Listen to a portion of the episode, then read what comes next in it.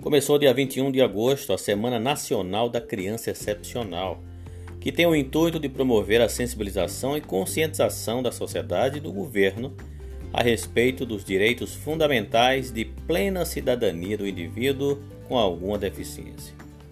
O termo criança excepcional pode ser utilizado para se referir a uma criança particularmente inteligente ou a uma criança com talentos pouco comuns também é geralmente aceito para designar tanto a criança deficiente quanto a superdotada.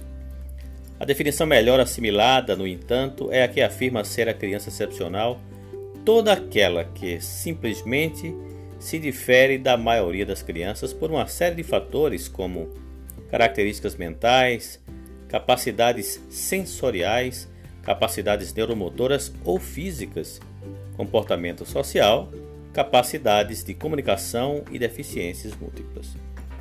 Essa semana é o momento de reflexão acerca da pessoa com deficiência, seus direitos e sua inclusão na sociedade.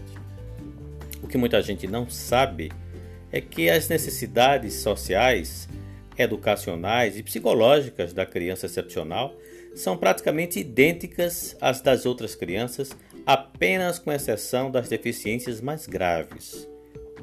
A comemoração da Semana Nacional da Criança Excepcional ocorre todo ano, de 21 a 28 de agosto, conforme o decreto número 54.188, de 24 de agosto de 1964. É preciso enfrentar muitos obstáculos ainda para acabar com o preconceito.